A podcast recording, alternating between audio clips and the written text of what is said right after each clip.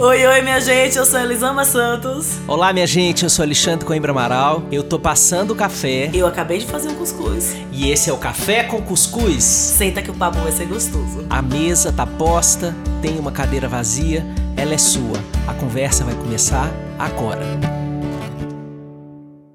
Olá, olá, minha gente querida, para você que estava aí na sua casa, toda tristonha, toda triste, lavando a sua louça sem nenhuma trilha sonora, lavando, enfrentando engarrafamento sem nenhum alento. Olha, até rimou.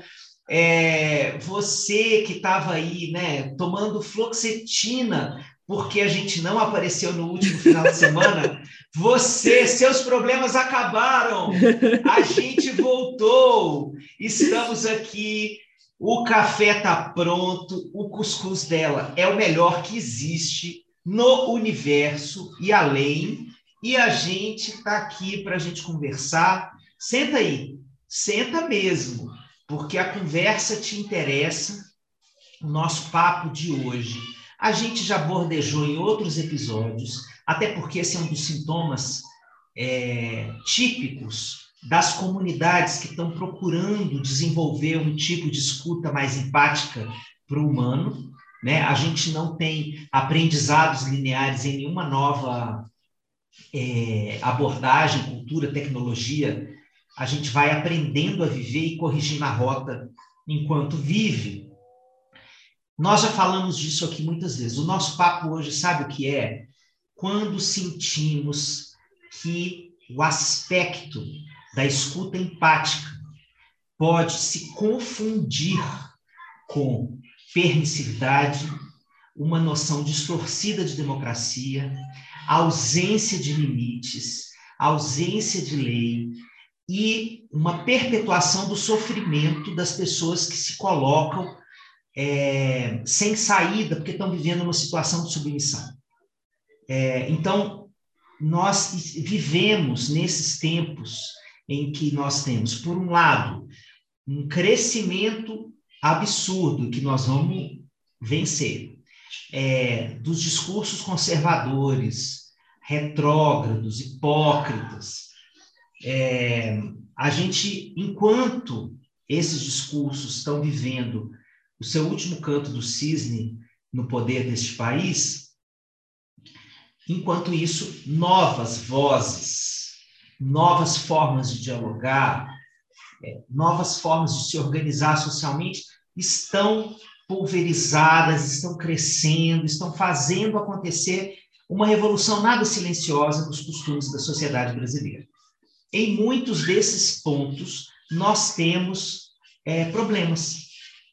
É um pouco disso que a gente vem aqui falar hoje, porque a empatia ela não é uma condição do encontro humano ilimitada, ela já nasce limitada porque o nosso olhar para ver o outro, para tentar chegar até o outro, isso quem está dizendo não é o Xande, é o Carl Rogers, que sedimentou esse conceito na história da psicologia, é, nós já somos limitados, a empatia é uma intencionalidade, porque nós não somos o outro, é, nunca chegaremos a sê-lo, portanto, a gente tenta se colocar no lugar dele. É exatamente para isso que existe o diálogo, porque na hora que a gente se acha muito empático, e quantas vezes vocês não viveram uma situação dessa? Às vezes a pessoa está se achando super empática com você, né? Tipo aquela é, visita de puerpério que está achando que está abafando e que chega e fala assim: Nossa, eu vim aqui é, pegar o seu bebê para você poder dormir. Não era nada disso que você precisava. Né? Você precisava de uma faxina boa, você precisava de, um, de, uma, de uma sopinha, o que quer que fosse, mas que passasse pela escuta sobre você, sobre a sua necessidade naquele momento. Então, o diálogo, ele é o complemento dessa empatia limitada e ele também tem limites, porque existem situações em que o diálogo por si só, ele não é capaz de construir o mínimo consenso. Para isso que existe justiça, por exemplo, para isso que existe é, julgamento de situações litigiosas, por exemplo, a gente pensar aqui na esfera familiar, mas também na esfera civil, comercial, tributária, etc. Então, é, esse, o nosso papo todo é sobre isso. E eu tô aqui, ó, com ó o meu privilégio, advogada de formação. Então, de lei, ela sabe, é, desde a lei dos nomes, que ela falou assim: não é por aí a minha militância, não é por aí o meu ativismo, é, mas como Pedro Hartung disse para ela no episódio do Vai Passar, que por favor assistam, que está maravilhoso, que eles amam e Tiago fizeram com Pedro Hartung, um advogado do Instituto Alana, disse para ela: Elisama, você advoga em favor da infância. É, tem ainda uma, uma construção dessa sua identidade profissional que está a serviço do outro, a serviço da proteção do outro, né, da infância. Então, eu estou com esta advogada, educadora parental, apresentadora, podcaster, é, palestrante. Minha gente, a lista não vai parar porque ela está na boca do povo. Bom dia, Elisama. Bom dia, meu amigo. Você não existe. Nossa, vejam mesmo o episódio do Vai Passar com o Pedro, que está incrível. Que homem maravilhoso. É... Acabou. Acabou o episódio, Xande. E eu pensei, cara, será que ele é solteiro? Precisa apresentar ele para as amigas? E ele é lindo. Algumas... Ele é lindo. Ele é, lindo, ele é gente é ele falando, pensei, será que ele é solteiro? Tinha alguém que tinha as pessoas que eu queria apresentar ele. Pedro, não te disse isso. Mas eu pensei. Aqui pode. Mas, enfim, é, eu adoro quando a gente traz esse aspecto da empatia para o baile, né, para a conversa, porque hoje a gente tem uma distorção muito grande de empatia. E eu acho que essa distorção de empatia, ela, ela, ela anda juntinho ali com o, paradigma, o paradoxo da, da intolerância, né? Se você tolera o intolerante, o intolerável, é o fim da própria tolerância, né? Então, existe ali um, um, um, paradigma que se eu tenho uma empatia infinita pelo outro, se eu estou tentando o tempo inteiro ouvir o lado dele, entender e, e, mediar de uma forma em que a gente não vai lidar com os nossos conflitos e com as consequências dos nossos atos, a gente tem um, um, uma violência em ação, né? Porque assim, eu não posso me relacionar com o outro respeitando os limites dele se eu tenho que, para isso, esconder, é, soterrar os meus próprios limites. Né? Uma relação que exige esse nível de assimetria, ela é uma relação que ela é violenta. Né? Então, para que a gente consiga, um, no diálogo, é um pré-requisito do diálogo, para que a gente consiga que esse diálogo ele seja saudável e, e res, é, realmente restaurativo para ambos, é necessário que inicialmente a gente se coloque em um lugar muito semelhante. Ambos. Não sou eu somente te ouvindo, te acolhendo e, te ofertando espaço dentro de mim. É você também me dando um pouco disso. Né? Eu costumo fazer a, é, fazer a analogia da gangorra. Né? A gangorra, aquele brinquedo que toda criança, a maioria das crianças adoravam, adoram quando vão no parquinho. Por que, que a gangorra é divertida? Um sobe, tu desce, um sobe, tu desce, um sobe, tu desce. Esse subir e descer da história é que faz a brincadeira fazer sentido. Se um ficar lá em cima o tempo inteiro outro lá embaixo, a brincadeira não tem graça. Então, quando a gente fala de relacionamentos, quando a gente fala de empatia, de compreensão, de troca, é essencial que eu tenha um pouco em mente essa gangorra que precisa subir e descer. Eu te oferto e eu recebo. Existe uma troca nessa brincadeira para nós dois, porque é só assim a brincadeira vai ficar divertida. Se só eu te oferto isso, se para que a gente se relacione, eu preciso esconder, soterrar todos os meus limites, para o tempo inteiro entender a tua história, a tua família, o que você quer dizer, o que você está passando, o que você está vivendo. Eu estou deixando abertas por, as porteiras de mim mesma que eu não posso deixar a brincadeira não vai ter graça. A brincadeira não vai ser. Eu poderia dizer que a brincadeira é divertida para somente um, mas é impossível ser divertida para um só. Ela não é divertida para ninguém, porque no final das contas, eu só receber também não tem graça. Também não é o melhor para mim. Eu também não evoluo enquanto ser humano, eu também não cresço enquanto ser humano. Eu, eu, eu fico ansiosa, ansioso. Eu preciso do seu limite para me dar contorno também. Eu preciso disso na nossa relação. Nós precisamos disso na relação. Né? Os, os nossos contornos eles são, são desenhados em conjunto, desenhados em conjunto. É na relação com cada pessoa que eu vou entendendo que aqui com o Alexandre, o meu contorno tem dois passos a mais. Com essa pessoa, ele está um pouquinho para trás. Né? É, a gente não tem isso, tem as partes nossas que são inegociáveis, que são essenciais para que a gente saiba, mas na construção do, com o outro, essa é uma dança. Né? É a gangorra, é subir e descer. E a gente aqui, se a gente não tem essa troca e coloca nesse, nessa violência assimétrica da nossa relação o nome de empatia e compreensão, a gente está dando nome de coisas bonitas ao que é violento né? uma relação em que é, é essencial, é basilar a ausência de um limite de uma das partes, a ausência de um limite nas, na convivência, ela é uma relação de base violenta. E aí, o que acontece? Fugindo do conflito, porque quando normalmente eu quero entender, eu quero, não, vamos conversar, se acalmem, acalmem os ânimos, vamos a, a, a, a, compreender o lado do outro, sendo que eu falo, não vou compreender o teu lado, né? Fica caladinho agora e só compreende o outro para facilitar a minha vida, eu estou sendo violento, eu estou sendo covarde. Eu quero não encarar o conflito, e o fato de não encarar o conflito, eu só estou criando um monstro maior para lidar com ele lá na frente. Porque o conflito não desaparece, a raiz dele não é porque eu não gritei, não é porque eu não surtei, não é porque meu rosto não ficou vermelho e as minhas mãos não se fecharam e meu tom de voz não se alterou, que eu não tenha raiva. Que aquilo não me incomode. Eu só estou implodindo aquilo. E uma hora vem a conta. A conta ela vai aparecer de alguma forma, porque essa não, esse não é um, um, um débito que ele desaparece, que ele se paga sozinho. Então a conta vai chegar, ela vai chegar na nossa relação, ela vai chegar nos meus ressentimentos com você, ela vai chegar no meu adoecimento físico e emocional, ela vai chegar.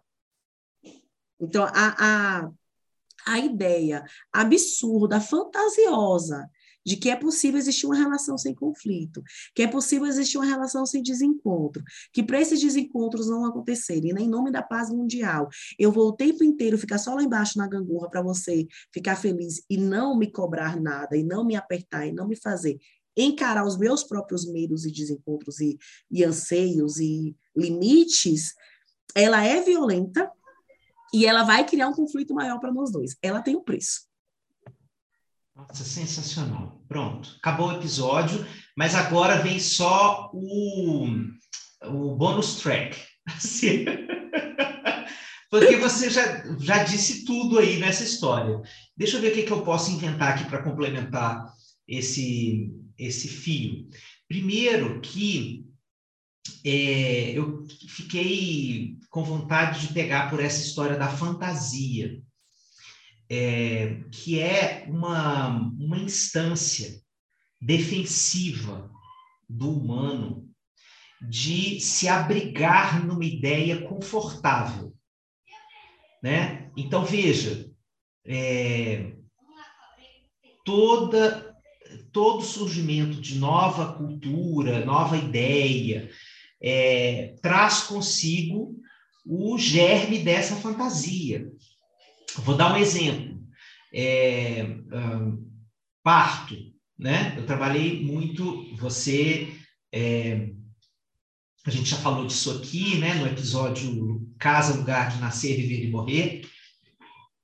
Então, parto. Qual era a fantasia que é, parir naturalmente é, sempre traria um benefício é, ou que é, é, construiria, mesmo nas condições respeitosas, uma ambiência para o melhor vínculo entre mãe e bebê. Isso, em algum nível, é fantasioso? Sim. Por quê?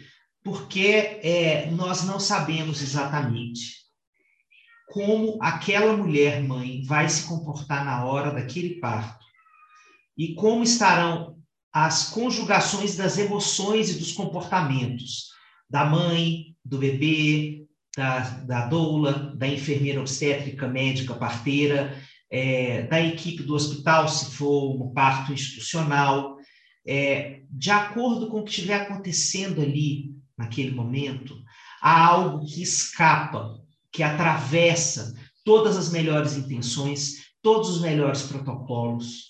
E há sim situações em que aquilo que imaginávamos que seria a cena perfeita pode sim se transformar numa cena desagradável. É, então, é, existe uma fantasia, por exemplo, de que é, é, nos grupos de mães que, bom, vamos amamentar, vamos amamentar é, no peito, naturalmente, é óbvio que essa é a grande briga que a gente tem que continuar falando e fazendo com todo mundo, porque nós vivemos uma sociedade que é, mercantiliza a amamentação através das fórmulas. Isso está claríssimo e continua sendo um ativismo. Acontece que, é, nessa perspectiva, o que, que a gente tem?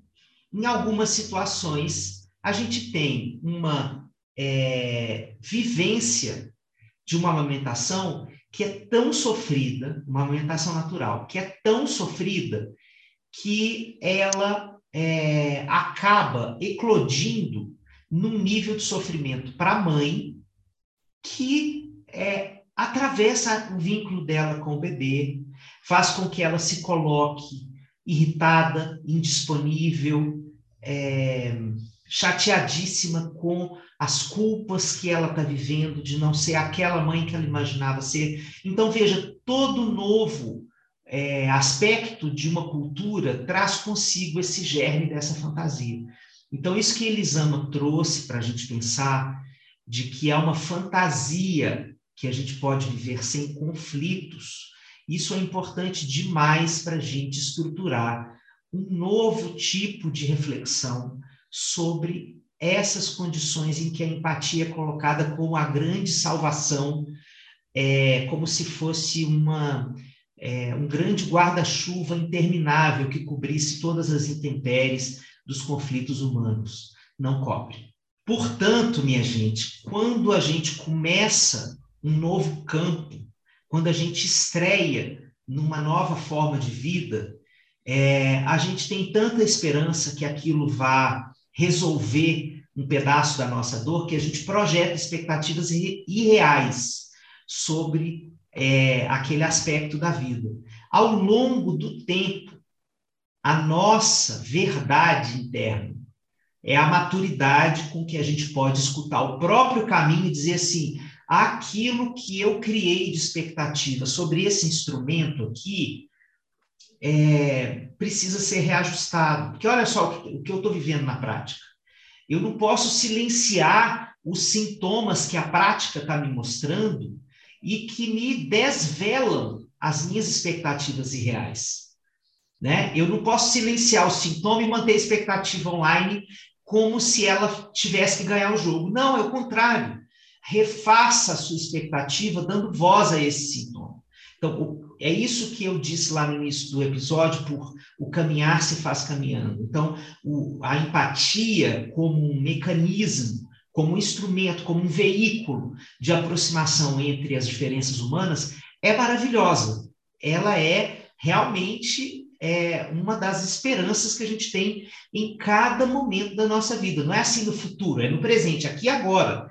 Para eu conseguir conversar melhor com o meu filho, com a minha mãe, com o meu vizinho, com o meu colega de trabalho, comigo mesmo, com as minhas dores. A empatia é um bom caminho. É, mas o que nós estamos dizendo aqui são os, é que assumir os limites, fronteiras, paredes mesmo, momentos em que a gente encontra muros, internos ou externos, isso é parte da experiência de se haver no mundo. Né? E esses muros, eles são importantes porque eles também nos estruturam. Nós também somos feitos da, daquilo que nos limita. É, portanto, não façamos da empatia uma fantasia sobre um mundo somente de possibilidades. Existem limitações e nós temos que nos haver com elas.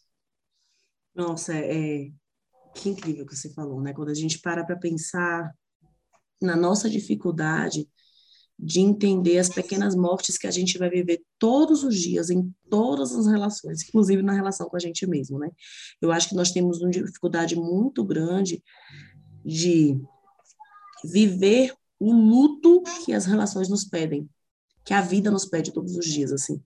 É, na CNV, o Macho falava muito da importância do processo de lutar-se, do processo do luto. Que é essa hora que eu olho para nossa conversa, para o nosso encontro, e que eu percebo, caraca, o que eu queria estar sentindo não é o que eu estou sentindo. O que eu queria estar vivendo não é o que eu estou vivendo. O que eu queria estar compreendendo não é o que eu estou compreendendo. Como eu queria estar recebendo essa fala do Alexandre, não é como eu realmente estou recebendo essa fala do Alexandre. E tem uma dor na hora que eu penso que eu queria te compreender e encaixar essa tua fala num lugar de conforto em mim, a gente vive bem, mas essa tua fala está vindo como um espinho. E eu preciso olhar para esse espinho e falar, então, eu entendo ou quero entender o teu lado, mas eu preciso falar disso aqui também. Sabe? É esse essas pequenas mortes que a gente vive todos os dias, das nossas expectativas, é, das nossas e, e, fantasias em relação a gente ao outro, e que a conversa quase todas as conversas, elas vão nos fazer crescer, elas vão gerar vida, mas elas vão gerar vida dentro daquele ciclo de vida, morte e vida. Vai ter uma morte para vir uma vida, vai ter morte para vir uma vida. A gente precisa assumir, caramba, né? essa tua fala, ela mata uma expectativa minha. Ela fere algo que é importante para mim. Ela, ela atinge diretamente para ele. Quando Elisama fala do quanto essa fala fere, é, a gente não está falando, gente, de uma intenção que o outro tem de nos ferir. Mas acontece coisas entre os humanos que não compreendemos e que precisamos parar para compreender. É, tem, inclusive, um autor é, que para mim já é um dos maiores, né, sobre empatia do mundo, que é o Czarnik, que escreveu Poder da Empatia, que é um livro lindíssimo, está publicado aqui no Brasil pelas Zahara Editores, ele fala o seguinte, que a história das psicoterapias, ela construiu essa ideia de que a gente se conhece na introspecção. Então eu vou para uma sala fechada, fico lá falando com um psicoterapeuta e fico pensando sobre o que eu falo, sentindo o que eu falo, e entro nessa introspecção, e isso vai fazer com que eu me conheça. Ele quebra com essa ideia e o que ele propõe é que a gente inclua uma outra variável para a gente se conhecer, que é a outrospecção. O que é outrospecção? É o que o outro, a relação com o outro, faz que eu saiba sobre mim. Então, eu vou descobrir coisas sobre mim que eu não sabia que existiam, que eu não sabia, que eu não imaginava, que eu, é, às vezes, me assusto, inclusive, né? Porque eu tenho um outro me atravessando. Sim. No encontro com o outro, no né? No encontro com o outro. Então, Sim. o outro, a relação com o outro, é uma forma de autoconhecimento. Mas para eu fazer essa, essa estratégia, eu preciso assumir isso que você falou. Ó, eu fui atravessado aqui. Peraí, que eu não estou entendendo é, o que está acontecendo, mas tem uma linha cruzada aqui. Peraí, peraí, pi, pi, pi. Pera, deixa eu escutar o que é que me atravessou. Antes de eu poder. Uh, não é. A, o diálogo não é para ser uma coisa performática, do tipo. É, você fala e eu sou obrigado a te entender, sou obrigado a te compreender. Não. Tem uma coisa que me atravessou aqui. Então, às vezes é assim que a gente vai conhecer lados nossos, né? É, como exemplo mais próximo, mais magnânimo, repetido e, e, cansativo, tivemos aí a pandemia que nos colocou é, em contato com um monte de desafios que a gente não imaginou que morava dentro das nossas casas, né? Gente, as nossas relações conjugais, familiares, elas foram tensionadas pelo excesso de convivência na pandemia e a gente se viu mais gritão, mais impaciente, mais silencioso, mais birrento, mais choroso, mais qualquer coisa, falando dos adultos, não das crianças, tá? Porque a gente tem mania de falar que só elas fazem isso. Sim. então, a gente é, precisou se haver com isso, e foi o outro que nos mostrou. Foi a relação com esse outro que gerou essa outrospecção, que é, produziu esse conhecimento. Então, isso que Elisama está trazendo é, é uma coisa maravilhosa. Assim. O atravessamento, ele é o início de uma pergunta que eu faço sobre mim. É, e ela pode, como é o, o objetivo nosso aqui nesse, nesse encontro, a gente debater o seguinte: há limites. E esses limites precisam ficar muito evidentes. É, tanto para você não ser violentada, quanto para você não violentar. E se o limite não vem de você ou do outro, tem que ter um limite externo. Por exemplo, é, nós passamos muitas décadas e muitos séculos dizendo que em briga de marido e mulher a gente não mete a colher. Agora a gente tem uma, um, uma outra perspectiva dessa, dessa frase que se alienava como uma lei do lado de fora do quarto do casal. É, então agora nós somos corresponsáveis por uma violência que acontece. Se nós, como sociedade, testemunhamos uma mulher ser violentada por um companheiro e nós não fazemos nada, nós estamos construindo uma conivência que é tão abusiva quanto o que ele está fazendo com ela, mas é a nossa face abusiva. A gente não está fazendo o que a gente deve fazer. Então, é, quando esse, essa regulação não vem do lado de dentro, tem que ter um limite externo. E esse limite externo, ele pode ser é, comunitário, ele pode ser uma lei, é, o, a operação do direito mesmo, operadores do direito entrando e falando, ó, aqui não pode, isso não pode, isso não vale, mas isso vale para qualquer instituição. Sim, sim. É, esse, esse olhar dessa regra que ela é comum, que a gente cria junto sobre as nossas relações, e que a gente olha como elas atravessam cada um de nós, ele é essencial para a gente pensar no conforto da convivência, porque assim, a regra, a conversa, conhecer o teu limite não é somente algo doloroso, é também um presente para mim. Também me dá conforto. Porque o que acontece?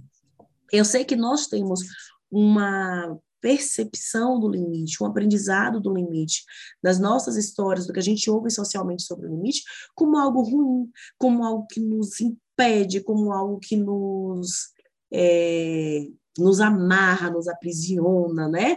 É, como algo que aprisiona o nosso desejo, mas não é exatamente isso. Se eu sei o que você gosta e o que você não gosta, eu não preciso gastar minha energia mental pensando: será que Alexandre não vai me dizer? Será que Alexandre vai ficar chateado e não vai me contar? Será que Alexandre se magoou com o que eu falei naquela hora e teve vergonha de me dizer? Será? Cara, quando eu sei, Alexandre vai me contar. Ele se incomodou e eu sei, na nossa relação, nós temos uma construção que ele vai chegar para mim e falar, amiga, não gostei disso que você me falou. Eu também tenho um conforto. Saber que você cuida do seu limite tira de mim a responsabilidade de descobrir o teu limite, de adivinhar o teu limite e de cuidar dele. Além de cuidar do meu, que já me dá muito trabalho. Opa! então, quando, quando essa lei entre nós, ela tá clara, ela é boa para é bom para mim para você.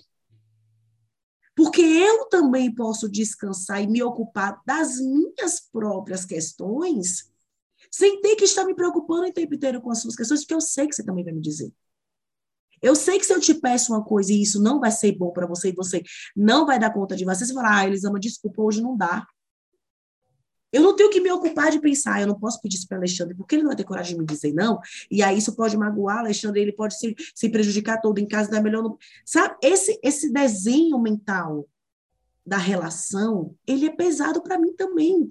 Então, às vezes, a gente deixa de comunicar o limite para o outro, com medo de magoar, de chatear, do outro é, ter dificuldade em se relacionar com, conosco, mas nós também estamos dificultando na medida que nós não dizemos até onde ele pode ir com a gente.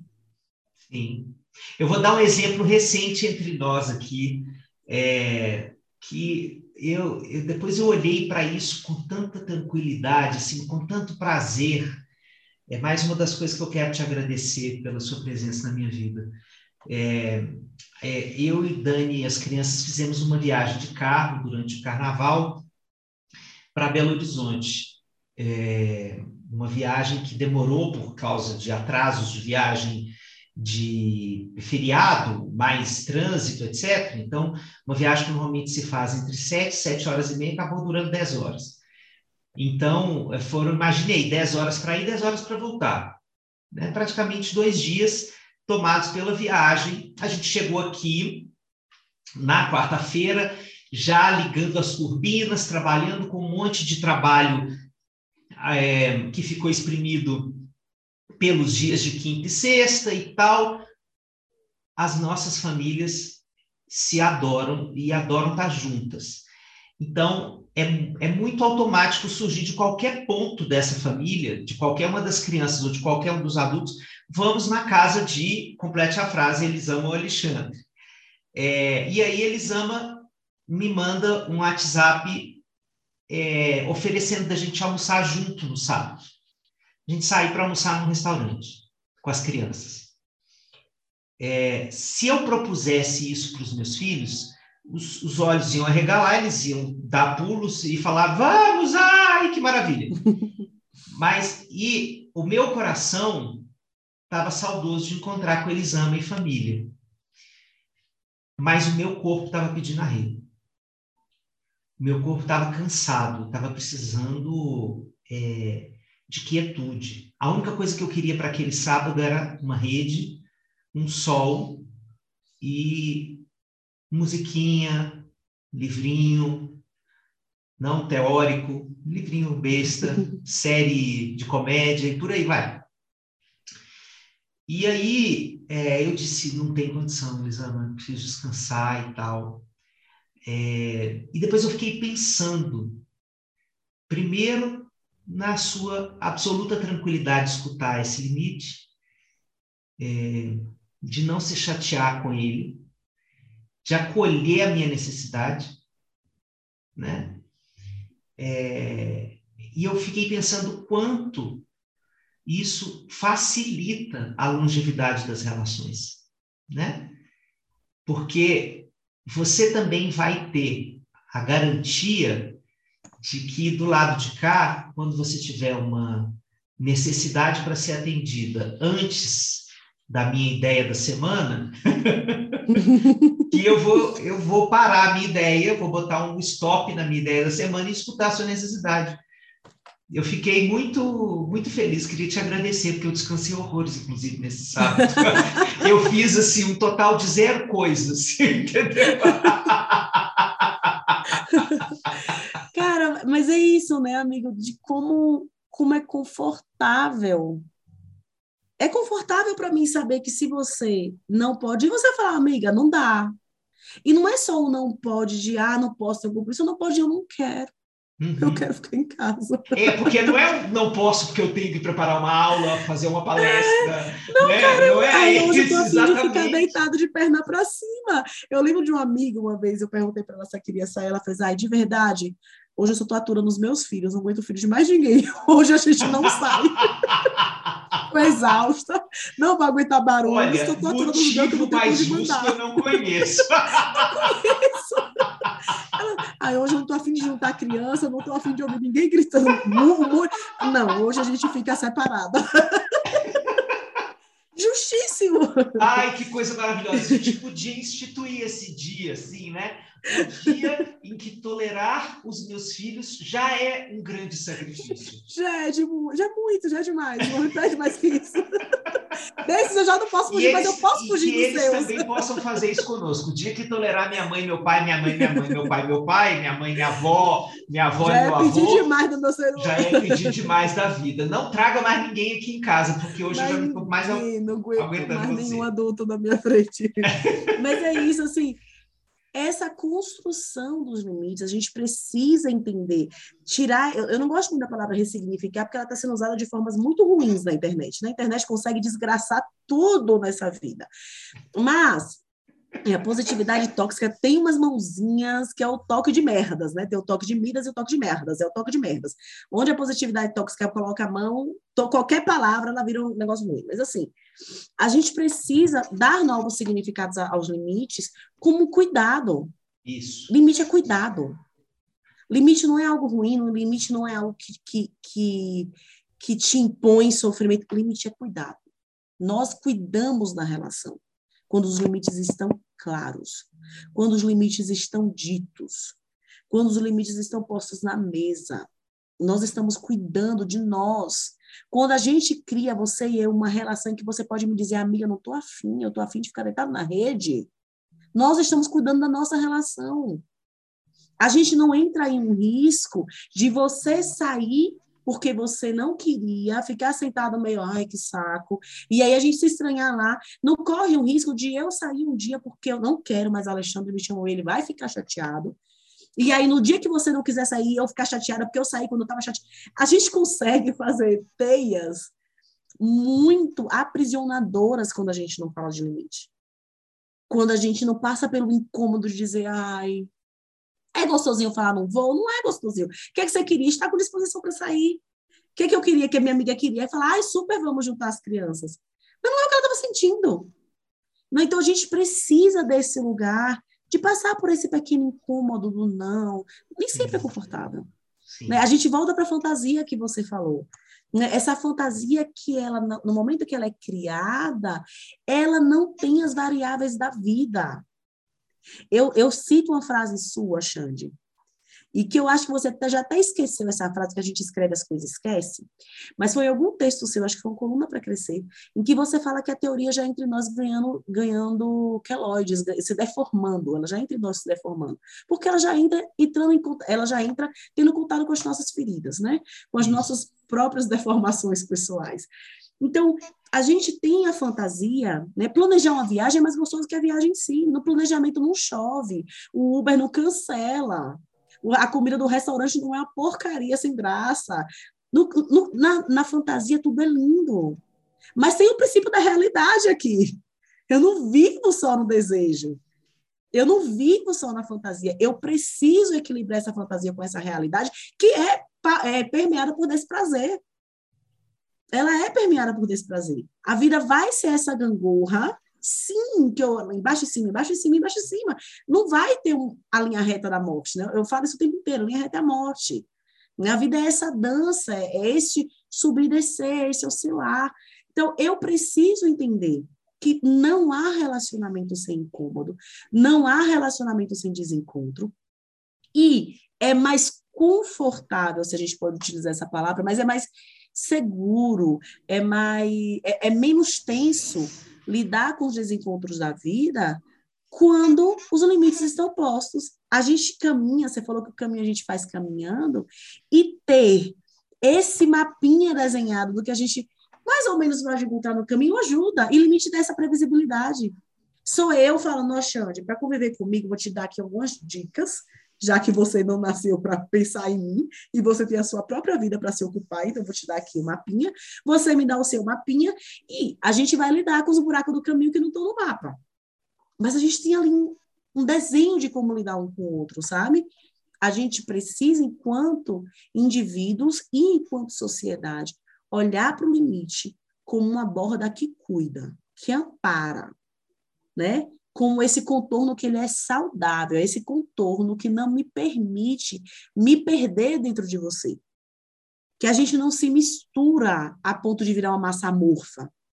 Né? É, o, o limite é esse contorno que nos permite continuar tendo forma no encontro com o outro.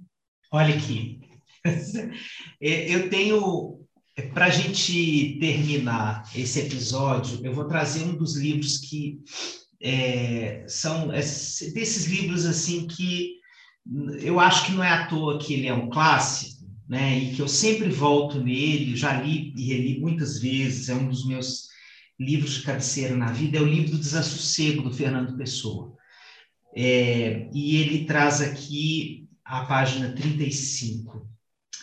Não compreendo senão como uma espécie de falta de asseio esta inerte permanência em que jazo da minha mesma e igual vida, ficada como pó ou porcaria na superfície de nunca mudar. Assim como lavamos o corpo, deveríamos lavar o destino, mudar de vida como mudamos de roupa, não para salvar a vida, como comemos e dormimos, mas por aquele respeito alheio por nós mesmos, a que propriamente chamamos de asseio. Fernando Pessoa. Fernando Pessoa. Fernando Pessoa. Meus amores, até o próximo episódio. Obrigada, Elisama. Que linda a nossa até. conversa hoje. Nossa, maravilhosa. Um beijo, até sempre. Tchau. Beijo, gente. Tchau, tchau.